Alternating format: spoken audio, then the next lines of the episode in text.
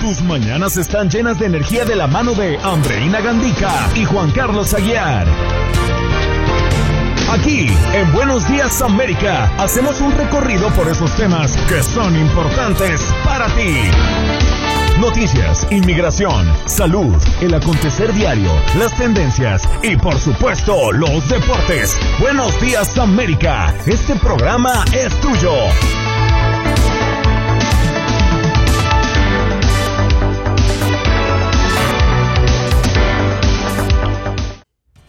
Hoy en Buenos Días América conversamos con Joaquín Pérez Rodríguez, experto en política de la compañía Bendixi y Amande, a propósito de que el presidente actual Donald Trump aceptó que el presidente electo Joe Biden y su gabinete comiencen el proceso de transición. ¿Qué significa eso y qué podemos esperar en las próximas horas?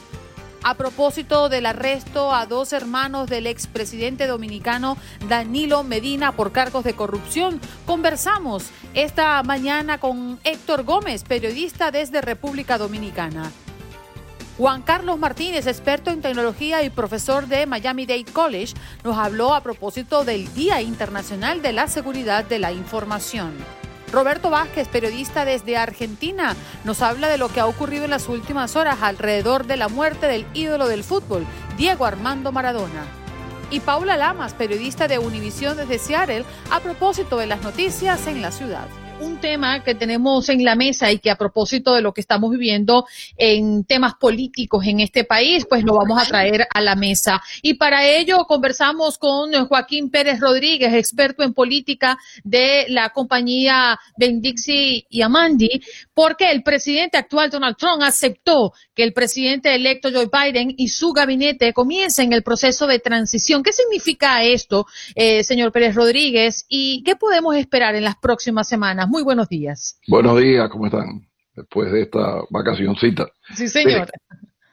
el problema fundamental de una transición es que permite a los que entran tomar rápidamente las riendas para poder hacer cosas, ¿no?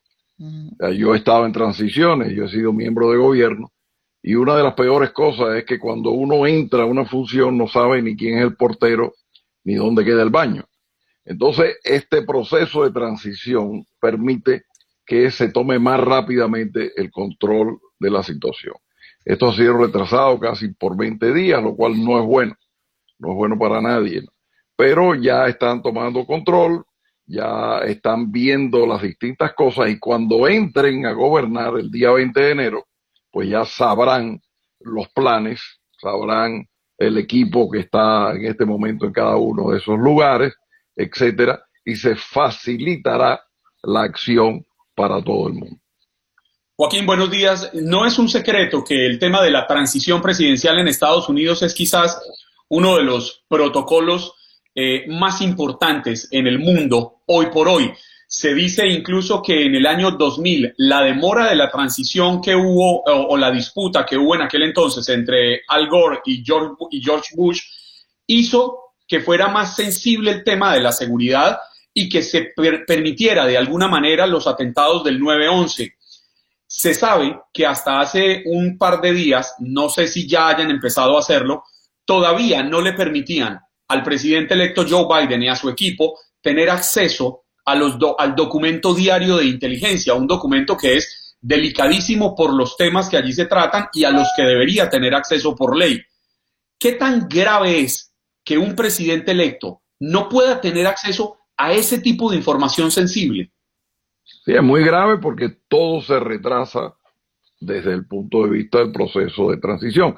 Es decir, si el proceso de transición es dos meses y no permiten que haya ese, esa interacción, pues va a haber un atraso de dos meses en el, en el gobierno, ¿no? Que van a tener que empezar a hacer. Yo creo que eso fue un gravísimo error muy mal hecho, sin ningún sentido, porque al fin y al cabo ya desde el principio se veía cuál era el resultado de esta elección. Entonces, pero yo creo que el, equipo de Biden ha estado trabajando, aunque no haya la transición.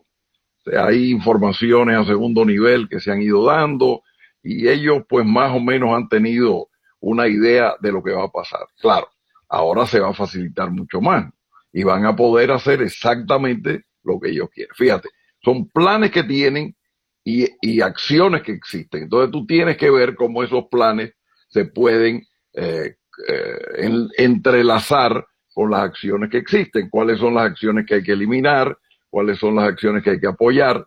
Normalmente en Estados Unidos, a diferencia de nuestros países, en Estados Unidos siempre eso ha sido muy positivo. El presidente, el candidato que pierde reconoce la pérdida, si es presidente, inmediatamente facilita esa interacción porque por encima de todo está el país.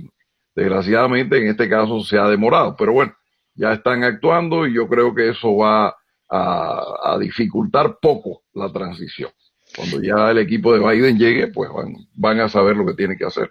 Para aclarar un poco las cosas, señor Joaquín, eh, de hecho, las primeras declaraciones que dio eh, Trump, que fueron las de hace tres o cuatro días, si mal no recuerdo, dice que se irá si el colegio electoral ratifica a Biden. ¿Cuándo llega esa ratificación? Es decir, ¿cuándo es oficial dentro de lo oficial que Joe Biden es el presidente electo?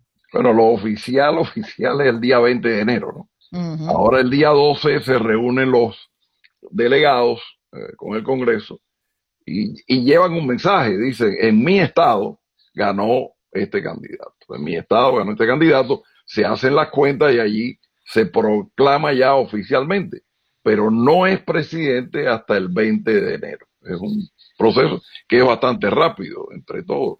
Si ustedes se ponen a ver, en dos meses, pues eh, es, rápida esa transición. ¿Y cuál es la fecha de, de la ratificación por el colegio electoral? El 12 de enero. Del 12 de diciembre, pero ahora, ahora, en dos semanas. Joaquín, de esa entrevista de la que habla Andreina, fue muy claro el presidente Donald Trump en la cadena Fox en asegurar que él no reconoce el resultado, que aquí hubo fraude, que podrán pasar seis meses y él no va a aceptar ese resultado, pero ya autoriza el proceso de transición que creería yo es lo más fundamental. Sin embargo, a mí me, preocupa es qué mensaje se le envía desde los Estados Unidos hacia las demás naciones del mundo, especialmente las, naciones con las que Estados Unidos tiene algún tipo de confrontación. Pongamos como ejemplo eh, China, eh, Rusia, Irán, Siria. ¿Qué mensaje se le envía a esos países cuando se está poniendo en tela de juicio el proceso electoral de los Estados Unidos y se está poniendo en tela de juicio una institución tan grande como es la presidencia? Sí, ahí hay dos tipos de mensajes. ¿no? Por una parte, el mensaje de debilidad, de confusión que, que, se le puede brindar a países como Rusia, como China, ¿no? que son competidores. De hecho, fíjate que ha habido grandes intentos de hacking para ah, robar la vacuna del coronavirus que se estaba haciendo en distintos lugares, ¿no? En Inglaterra, aquí en Estados Unidos. Y eso es muestra de eh, notar que hay debilidad y entonces en ese momento actuar. Pero por otra parte, hay también un mensaje de tranquilidad, como un, uff, ya esto se terminó, por parte de los aliados tradicionales de Estados Unidos, como es Europa, como es Japón.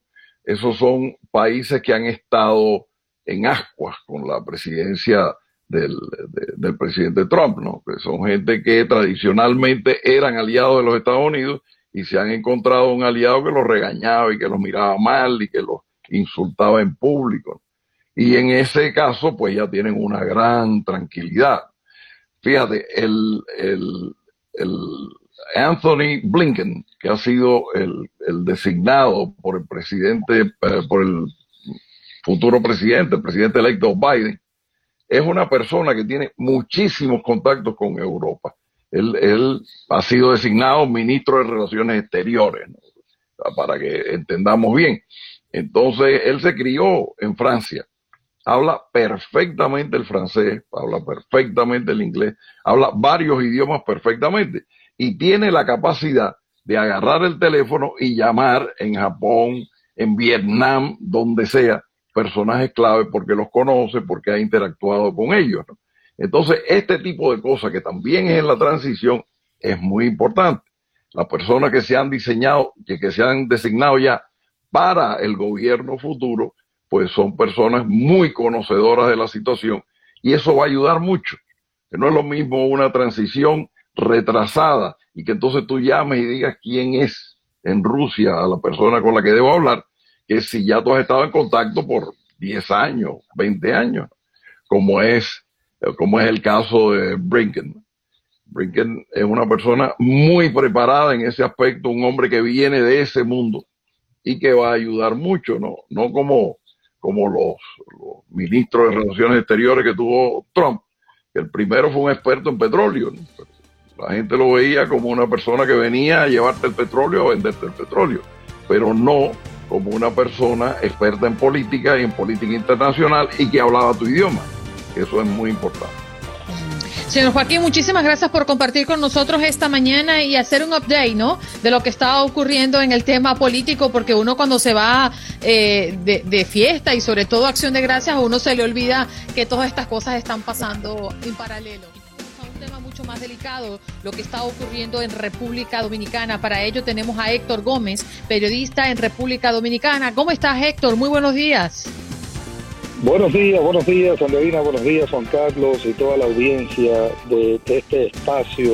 Eh, bueno, tal y como usted bien destaca, ha causado un revuelo aquí en República Dominicana el hecho de que en la madrugada del pasado domingo eh, la Procuraduría Especializada de Persecución de la Corrupción Administrativa, conocida como PEPCA, procedió a realizar detenciones e incluso trasladó a varias personas a la cárcel preventiva del Palacio de Justicia de Ciudad Nueva y luego van a ser presentados ante un juez de instrucción que obviamente va a imponerles o deberá ponerle eh, medidas de coerción. Hay que hacer la acotación de que temprano en la mañana de hoy se produjo un apresamiento y en este caso a Maxi Montilla, hermano de la ex primera dama de la República, Cándida Montilla de Medina, lo cual se suma a dos hermanos también del expresidente Danilo Medina Sánchez que fueron apresados, el caso de Juan Alexis Medina y también eh, su hermana Carmen Magalis Medina. Eso sumado también a lo que fue el apresamiento del exdirector general de la Oficina de Ingenieros Supervisores de Obras del Estado, OISOE, él se llama Francisco Pagán, eh, también fue eh, parte de lo que entiende la, la, Procuraduría en todas estas investigaciones y pesquisas que están haciendo, que cometieron supuestamente actos de corrupción al frente de Héctor, pero exactamente, ¿qué, se le acusa? Eh, ¿Qué se supone han hecho? Sí, básicamente corrupción administrativa. Ellos eh, entiendo que tienen los elementos de juicio. De todas formas, hay que esperar, obviamente, cuando ya se produzca en medio de un juicio real público contradictorio, si esas pesquisas, esas investigaciones son consustanciales a lo que fue la práctica en el ejercicio de las funciones de cada uno de esos funcionarios que te acabo de, de destacar. Hay que hacer la salvedad de que en el día de ayer, el expresidente de la República, conjuntamente con lo que es el seno del comité político del Partido de la Liberación Dominicana, que hoy pasa a ser entonces el principal partido de oposición, eh, llevaron a cabo una rueda de prensa en el día de ayer y el presidente visiblemente afectado eh, puso de manifiesto de que esto a todas luces obedece a un abuso de poder, lo tipificó como un acto típico de cobardes, abusivo, y a todas luces él entiende que se está usando el poder en todo este tipo de, de parafernalia. Fíjense ustedes que estamos ante la presencia de un, un enfrentamiento entre lo que es el, el sistema de, eh, de la Procuraduría de aquí la República Dominicana con la plana mayor del Partido de la Liberación Dominicana y específicamente cuando toca de cerca a familiares hermanos del presidente del expresidente de la República una situación muy delicada eh, todo luce indicar a juzgar por lo que han sido los partes noticiosos que han dado que durante toda esta semana van a continuar con este tipo de, de apresamiento de todas estas personas que formaron parte del tren eh, gubernamental en el pasado gobierno. Héctor, y se supone, eh, han hablado de persecución política, sindicando específicamente al actual gobierno, o las acusaciones van más, más abiertas como para generar las especulaciones? Sí, de hecho, ya ese término que, que, usted bien ha usado, eh, ya incluso el, el abogado de, de Francisco Pagán, el ex eh, director general de la Oficina de Ingenieros Supervisores de Obras del Estado, ISOE, y de Juan Alexis Medina, que se llama Carlos Salcedo. Él ya calificó esto como una persecución política, como abusivo, eh, toda vez que, según él entiende, que los arrestos de sus defendidos obviamente no se ha llevado a cabo lo que es el debido proceso para llevar a cabo este tipo de, de, de, arrestos. Incluso él dijo, eh, Carlos Salcedo, que el Ministerio Público no tiene elementos suficientes en este momento para decir que cada uno de los detenidos ha cometido actos de, corrupción. Eso fue ayer en el marco de una rueda de prensa improvisada que se llevó a cabo en el Palacio de Justicia, donde están siendo detenidos todas estas personas. Él dijo que la política, y cito, la política juega un papel y cuando se señala a una persona como corrupta, y más si esta eh, si está ligada a un gobierno trascendente como el de Danilo Medina. O sea, a todas luces ya ese es el matiz que se le ha dado, lo han tipificado como tal, y vamos a ver qué pasa, porque estamos ante la presencia de un, de un hecho de que el expresidente de la República, en el momento que tomó, perdón, el presidente de la República, Luis Abinader, en el momento que asumió el, el, poder, dijo que la justicia en este caso iba a actuar con total independencia y que él no iba a estar influyendo como, como presidente de la República que representa el Poder Ejecutivo en las decisiones que emanadas de lo que es el, el, poder, en este caso judicial. O sea que es una situación que, que, está enfrentando a dos, a los principales dos partidos, el Partido Revolucionario Moderno, PRM que está en el poder, y el PLD que pasa a ser, después de ocupar durante unos 16 años la presidencia de la República de forma consecutiva, el principal partido de la oposición. Héctor, muchas gracias por dedicarnos estos minutos. Lamentablemente se nos acabó el tiempo, pero le vamos a estar dando seguramente seguimiento a todo lo que está ocurriendo porque parece que solo comienza este proceso, ¿no? Y esta ola de arrestos. Perfecto, ya finalmente decirles, eh, unos segundos, que los dos casos en esta semana en el ámbito deportivo, que son apresados dos, dos peloteos, eh, en el caso de Carlos Martínez el tsunami, ya eh, fue, fue liberado y el caso de Miguel Batista, conocido como el poeta, también fue, fue declarado en libertad pura y simple ante unas supuestas amenazas a su expareja. Así es que por lo pronto en el ámbito deportivo es la principal información, así es que un honor, un placer, bendiciones y pasen felices todo el día a tocar uno de los temas más puntuales el día de hoy a propósito de que es el Día Internacional de la Seguridad de la Información. ¿Se siente usted seguro cuando baja aplicaciones a su teléfono o cuando realiza una llamada por Zoom? ¿Confía usted en que sus hijos usen aplicaciones chinas como TikTok o cualquier otra aplicación? Para hablar de esto, de la seguridad en las redes sociales, en el Internet, en las aplicaciones, como quiera llamarles, pues tenemos a un experto para que nos hable de esto. Hoy viene eh, también para conversar sobre este tema Juan Carlos Martínez. Sí, señor, porque él es experto en tecnología y profesor del Miami Dade College. Eh, a propósito de esto tan agudo y tan presente en nuestras vidas. ¿Cómo estás, Juan? Gracias por estar con nosotros. Buenos días, un gusto estar con ustedes. Bien, en principio, ¿qué tan seguro podríamos estar nosotros en el Internet? Algo, por ejemplo, y quiero arrancar por aquí, porque mm, Zoom ha sido una plataforma, una aplicación, una página, como quieran verlo, muy usada en la pandemia. Nos tomó de sorpresa la pandemia y ha sido una de las herramientas más usadas en el mundo entero para comunicarnos, para trabajar, para reunirnos, para vender, para informar, para lo que sea. Para festejar para festejar, inclusive, exacto. ¿Qué tan seguro es Zoom? Zoom es bastante inseguro, tiene muchos problemas, empezando por eh, los inicios de Zoom. Zoom fue creado por una compañía, eh, pero fue creado por una persona que está muy ligado al Partido Comunista Chino y como sabemos el Partido Comunista Chino tiene la autoridad sobre, sobre, su, sobre su comunidad de decirles que en cualquier momento puedan entregarles la información que ellos requieran. ¿Qué pasa con Zoom? Cuando ellos crean Zoom, ellos indican que es seguro porque la comunicación es de punto a punto. Quiere decir que si tú estás hablando con una persona, toda la data solamente circula entre tú y esa persona. Y por ello eh, nadie puede interferir tu data, nadie puede capturar tu data. Luego, se demuestra que eso no es cierto y Zoom se retracta. ¿Qué quiere decir? Que ellos están interceptando toda la comunicación que está pasando entre dos personas, entonces ellos pueden hacer con esa comunicación lo que sea. Ahora, si es una cosa sencilla, como de repente estás ah, saludando a alguien por su cumpleaños, bueno, quizás digamos qué problema hay con eso.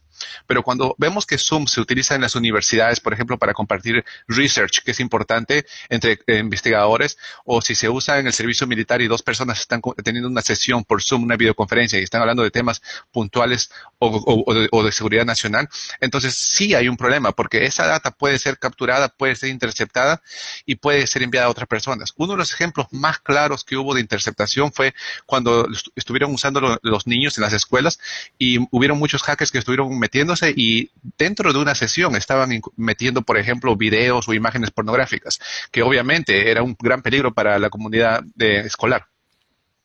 Juan Carlos, le voy a poner un ejemplo simple. Yo entro a Zoom, pero yo no soy el dueño de la cuenta, yo no creo la reunión.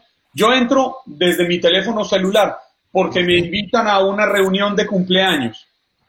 Pero a mí no me han pedido que me inscriban ni que ingrese ninguno de mis datos.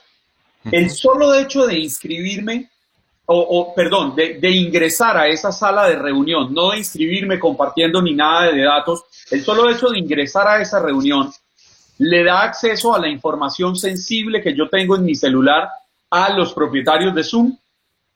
Recuerda que cuando tú instalas la aplicación en tu celular, eh, para comunicarte, te pide, ¿estás dispuesto a aceptar estas condiciones? Una de ellas es compartir tu cámara, una de ellas es compartir tu micrófono. En algunos casos te pide compartir el acceso a tu, al disco, al disco de tu, de tu celular, al, al, storage. Entonces, al hacer eso, ellos pueden acceder y tener acceso remoto incluso después de que la sesión fue terminada. Entonces, si estás obligado, lo que yo le aconsejo a mucha gente, si por obligación no tienes otra opción que usar Zoom porque todo el mundo lo está usando y, es el canal de comunicación, utilízalo durante la sesión y desinstálalo justo después para que ya no tengan ellos acceso a entrar a, tu, a tu equipo. Pero me refería, perdón, perdón Andreina, es que yo no lo he instalado. Efectivamente, le pregunto a uno si le permite acceder al micrófono y a la cámara. A eso es a lo que he dado sí en las reuniones que creo que es lo que nos ha pasado a la inmensa mayoría de las personas. Otros pagan una cuenta premium eh, en la que ya vale mucho más dinero y dicen que es seguro. Yo no confío en Zoom realmente. Es que eh, acá es la cosa. Mucha gente piensa que porque no, por ejemplo, si lo estás haciendo en la computadora, porque no baja Zoom y no se loguea con un usuario password, cree que no ha instalado Zoom.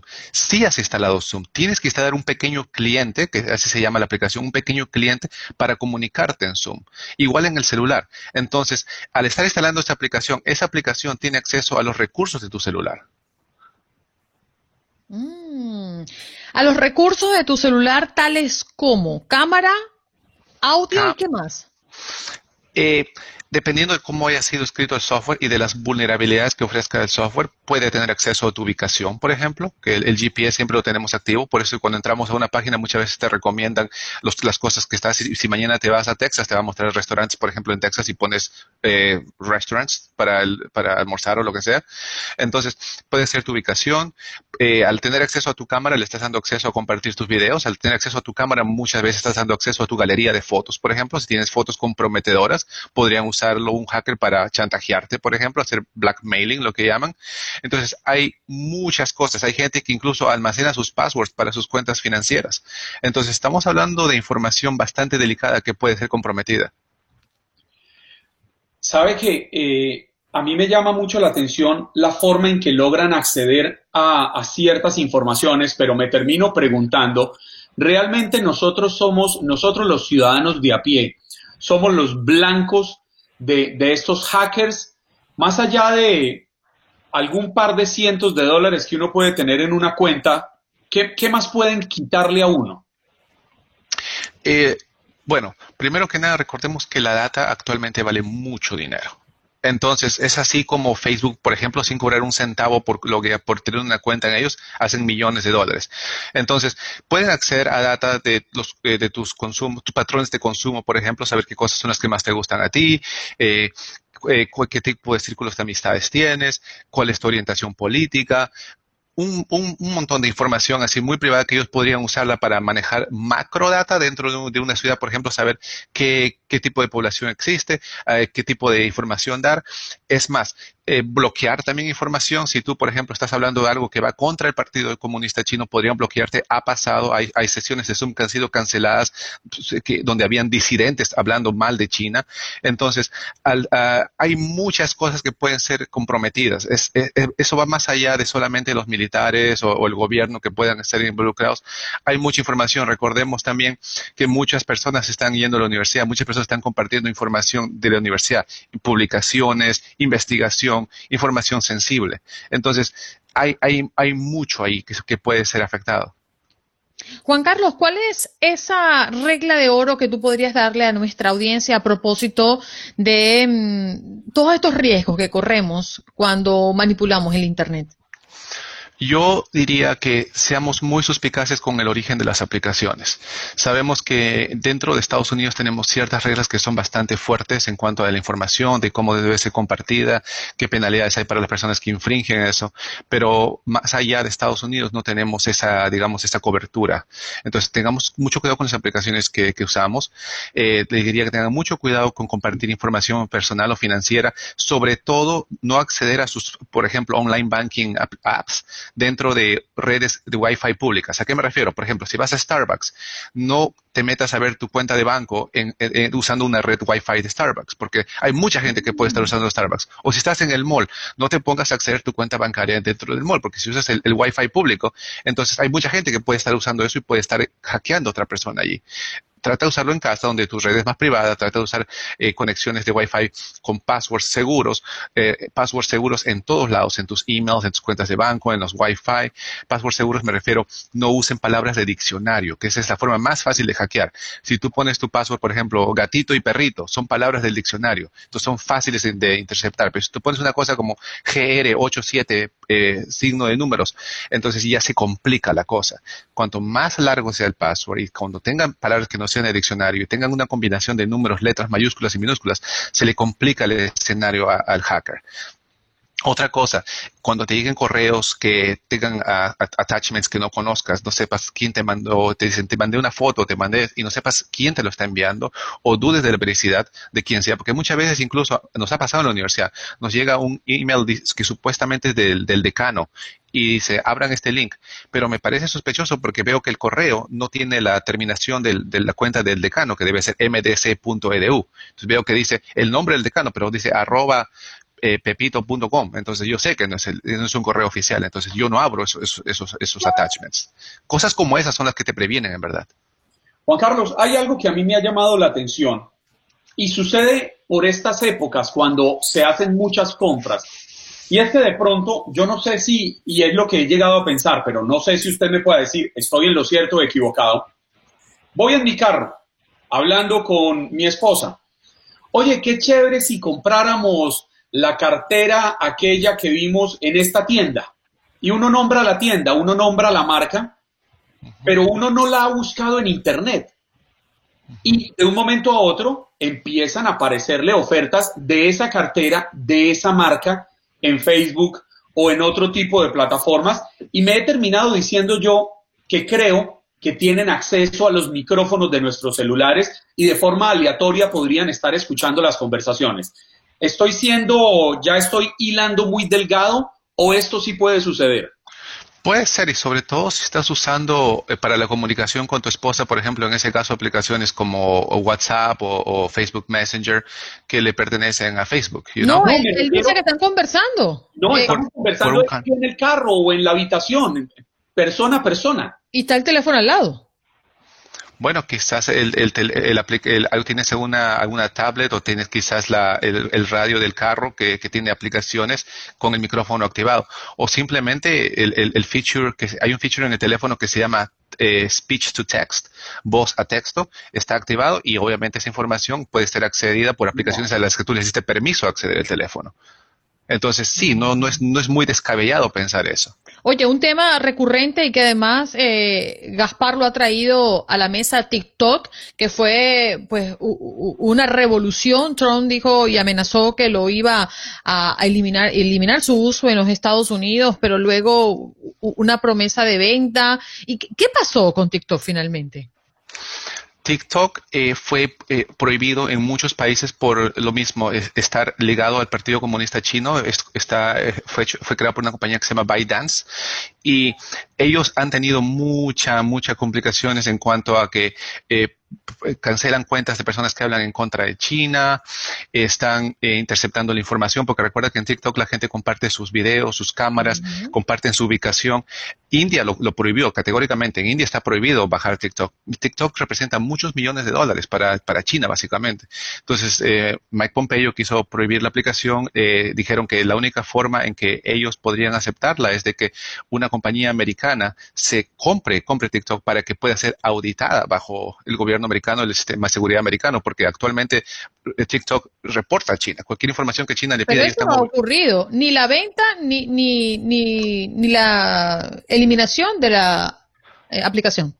Es correcto, la aplicación no va, a no va a ser eliminada como tal, porque obviamente hay países que todavía lo permiten. Dentro de Estados Unidos lo que pasó fue que Microsoft quiso hacer una oferta, le extendieron el, tiempo a TikTok para que pueda, pueda negociar con la compañía, pero al mismo tiempo hubo un juez que desestimó el, cargo y dio más tiempo para esto. Entonces, esto no es que ya no pase nada con TikTok. TikTok todavía está bajo el radar y lo único que, que han hecho es comprar un poco de tiempo para ver si de esa forma mm. pueden vender TikTok a otra compañía americana que pueda cumplir con los requerimientos de, de Estados Unidos. Recordemos que el Partido, Partido Comunista Chino tiene mucha influencia en todo lo que está pasando acá, hay mucha información comprometida. A nadie le gusta trabajar bajo un sistema que no es seguro. Ahora mismo estamos viendo lo que pasa en las elecciones. Por la falta de seguridad de los sistemas de votación de Dominion, hay mucho, muchas acusaciones de fraude, hay mucha gente que no está contenta y es es importante darle seguimiento a todo esto porque somos el país más grande del mundo y tenemos que asegurarnos de que todo sea transparente. Juan Carlos, lamentablemente el tiempo se nos fue, pero no quiero dejarte ir sin que nos digas dónde podemos ubicarte. Eh, pueden comunicarse conmigo en la página de Facebook mío, eh, facebook.com slash Dr. JC Martínez, o pueden también eh, mandarme emails a mis correos eh, a jmarty20 Bueno, nos vamos de inmediato a Argentina, porque ha sido el centro de la noticia a propósito del fallecimiento de Diego Armando Maradona el pasado día miércoles a sus 60 años de edad para conversar de lo que ha ocurrido en las últimas horas en torno a la investigación de su muerte y también todos los homenajes que ha recibido. Vámonos con Roberto Vázquez, él es periodista desde Argentina. Hoy se une con nosotros nuevamente en Buenos Días América. ¿Cómo estás, Roberto? Gracias por estar aquí con nosotros. ¿Qué tal amigos? ¿Qué tal Andreina? ¿Qué tal Juan Carlos? ¿Cómo están ustedes? Y bueno, como fue la vida de Maradona, es todo el desenlace posterior que estamos viviendo en estos días, ¿no? Desde, lo complicado que fue eh, la despedida final, con alguna pequeña o alguna importante, mejor dicho, represión en, en, algún desborde que se armó en la llegada, era algo previsible ante tanta cantidad de gente, ya ahí comenzaron a, a echarse culpas este, los organizadores por un lado y también con respecto a la familia, pero la familia respetó el horario que había dicho para, para velarlo abiertamente y después este, se procedió a, un, a una recorrida del féretro hacia su, hacia su morada final, que es en un cementerio privado del Gran Buenos Aires.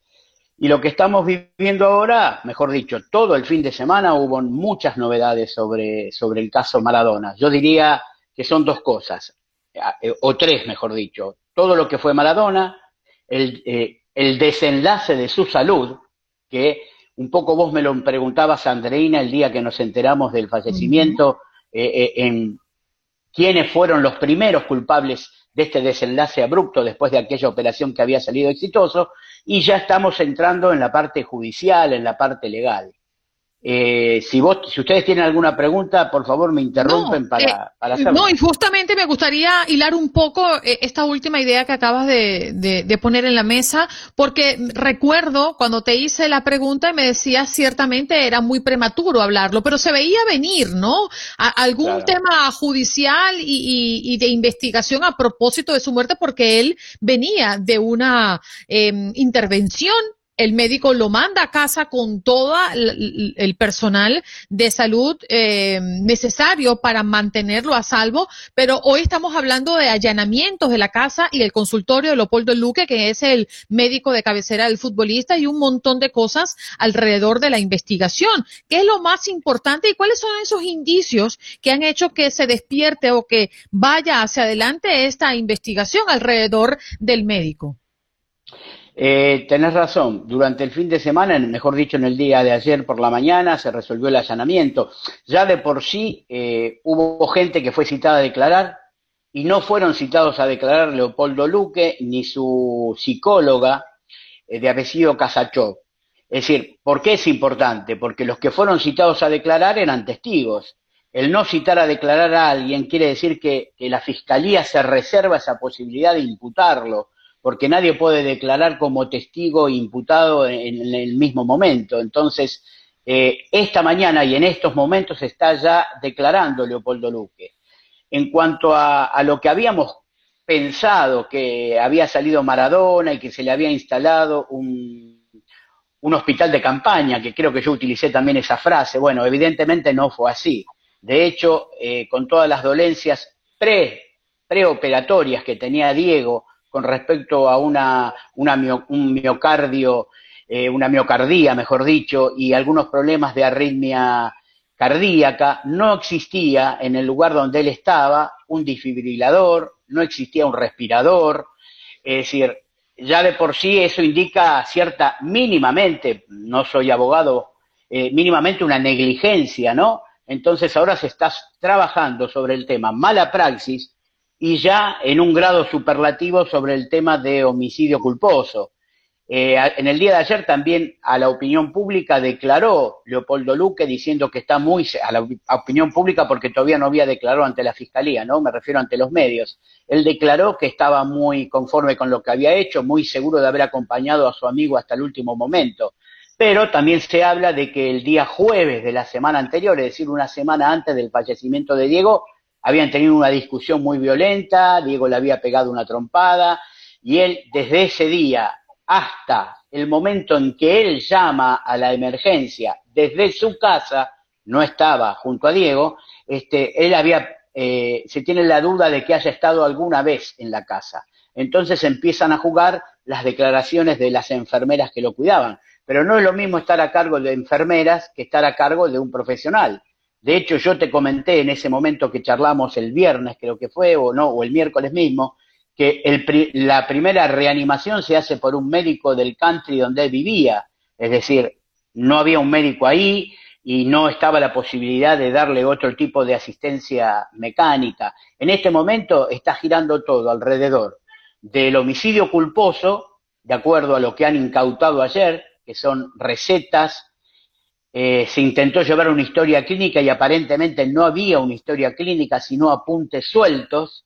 Y bueno, después también lo que se incautó en la casa, que es una cantidad de medicamentos, este, bueno, al Plax, vamos a decir, en una cantidad que él tomaba por día, casi este, resuelto por él. Las enfermeras del turno noche y del turno mañana declaran que, que muchas veces Diego no les permitía el ingreso en su habitación, él contestaba que estaba bien y nada más, pero después también había que ver que él había tenido problemas de hipertensión y el último plato que se le encontró eh, había sangre de miga, entonces quiere decir que, que, ese desmadre que hablamos la otra vez de, de su vida también se terminó llevando. Y después el grado que vos me comentaste, recuerdo, de la depresión de él, que, que han trascendido algunas frases como yo ya he vivido todo lo que tenía que vivir, déjame en paz al doctor Luque, dicho por él mismo, este, déjame disfrutar, pero era disfrutar de una soledad, ¿no? Porque en definitiva una soledad. Y ahora empieza a haber problemas entre el propio grupo familiar. Las hermanas de Diego, esto es de último momento, ¿eh? las hermanas de Diego Maradona estarían por iniciar una querella y el abogado de las hermanas sería Matías Morla, el abogado y apoderado de Diego, a quien no permitieron, recuerdan ustedes, entrar al velatorio, la familia. O sea que estamos agregando un aditamento más. Sí, Juan Carlos, me quería preguntar algo. Sí, Roberto, es que precisamente quería llegar a ese punto porque se, se avecina una disputa legal por la herencia de Diego Armando Maradona. él en algún momento, entiendo, en los últimos años amenazó con regalar su fortuna, con donarla a obras de caridad social, pero también entiendo que las leyes argentinas establecen que eh, dos terceras partes tienen que pasar a los hijos o al cónyuge o la cónyuge, en, este caso de, de Diego Armando Maradona. Yo lo que quisiera saber es qué tanta fortuna podría quedar de aquellos millones que hizo Diego Armando Maradona jugando al fútbol, porque hemos visto casos de deportistas que han tocado la gloria, que se han hecho millonarios, pero que la vida de excesos los lleva a morir en la ruina. ¿Es el caso de Diego Armando Maradona o sí hay dinero para disputar en la familia?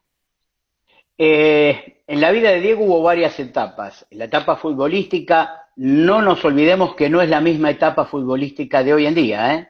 Es decir, eh, lo que Diego pudo haber ganado siendo la figura más importante del fútbol mundial, no guarda correlación con lo que estaría ganando hoy un Messi, un Cristiano Ronaldo o la élite del fútbol. Eso por un lado. Y después tuvo una época económica muy mala Maradona, muy mala. Eh, en el momento de su internación en Cuba, eh, él, él, recibió del gobierno cubano toda esa posibilidad de internarse allí Recuerden que él después que se recupera va a participar del Bailando por un sueño italiano. Eh, ustedes habrán visto las imágenes del bailando. En ese momento creo que es el peor momento económico de Maradona. Como Maradona se reinventó permanentemente, y así como lo vimos gordo que no podía llegar a un mundial, se recuperó y fue al Mundial 94 con una figura tremenda, se reinventó nuevamente, empezó a, generar, y es así como dirige en México, dirige en Dubái, donde seguramente debe haber habido. Y entramos en el terreno de las suposiciones, porque ahora hay que, con los hijos de Maradona, hay que publicar edictos en varios lugares. Habría aparecido un hijo cubano también en este momento. Se han tomado muestras para hacerle un ADN póstumo a Maradona como para ver lo que pueda surgir. En cualquier persona fallecida se, se, publican edictos en determinados lugares para que se presenten aquellos que creen que tienen un derecho, y bueno, derecho a la paternidad mucho más todavía. Está eso en danza, pero ¿quién nos garantiza que no puede surgir alguien que diga qué pasó con la colección de relojes que tenía Diego? Esos famosos dos relojes que usaba en, su, en sus eh, manos, que, que tenía una gran cantidad. No estoy hablando ya de sus trofeos deportivos, porque eso era un litigio que él tenía con Claudia Villafañe. Recuerdan que él tiene un litigio a través de todas las camisetas, los trofeos, que siempre se habló de un museo itinerante de Maradona, pero que estaban en poder de Claudia.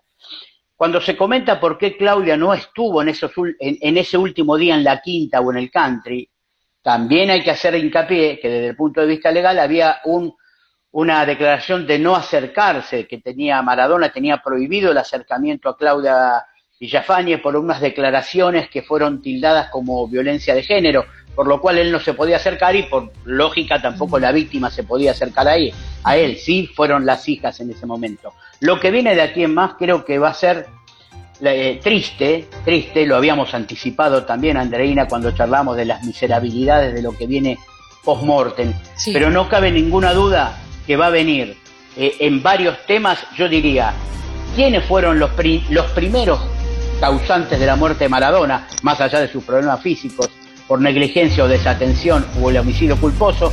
Y lo posterior, que es, ¿qué pasa con lo que tiene Maradona? ¿Qué pasa con los nuevos hijos que pueden parecer? ¿Y qué pasa con las peleas entre los hijos? Roberto, lamentablemente el tiempo se nos fue, pero agradecemos tu tiempo enormemente. Muchas gracias. Bueno, vámonos, porque Paula Lama ya está con nosotros y está esperando para conversar de lo que ha sido noticia en las últimas horas en Seattle. ¿Cómo estás, Paula? Muy bien, muy buenos días, Andreina y Juan Carlos. Y bueno, me apunto en todas esas recetas porque ahora que estamos aquí en la casa, uno lo que hace es cocinar y limpiar más nada. Y comer, y comer. Tal cual. Bueno, Paula, vamos a comenzar con el aumento mm, considerable de contagio y hospitalizaciones, ¿no? Por el COVID. Es lamentable que antes de que se sepan los números reales de cómo ha afectado este feriado de acción de gracias, pues se triplicaron los números aquí en el estado, lo cual está preocupando muchísimo a las autoridades y se espera que el gobernador podría tomar alguna decisión con respecto a esto antes, inclusive de saber eh, cómo podría afectar este feriado en dos o tres semanas. De hecho, una noticia que alegró aquí al Estado entre tanta cosa es que eh, pues una enfermera que ha trabajado durante muchos años, no solamente como enfermera, también como líder sindical y ha sido parte del comité de asesores del estado de Washington en cuanto a esta pandemia, pues ha sido elegida recientemente para que eh, sea parte del comité asesor del presidente Biden en cuanto a esta pandemia en particular. Eso nos llena de alegría entre tanta situación porque también el número de hospitalizaciones ha incrementado y todo esto está comenzando a saturar el sistema de salud y preocupa muchísimo. Eh, realmente nosotros teníamos alrededor de 200 enfermeras que habían venido de otros estados cuando comenzó la pandemia y ahora las enfermeras se han ido prácticamente lo que le llaman travel nurses.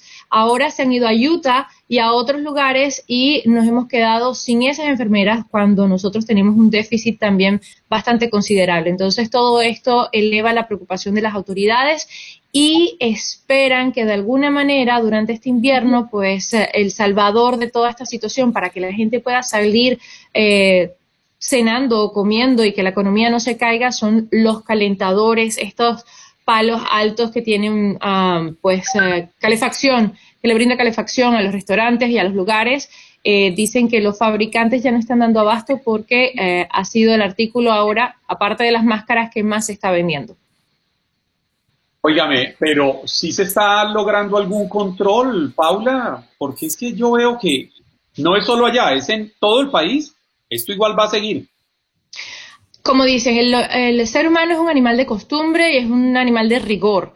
Eh, mientras la medida, desde mi punto de vista, siga siendo flexible eh, hasta cierto punto, pues aquí la medida es que la gente tiene que usar máscara en los lugares.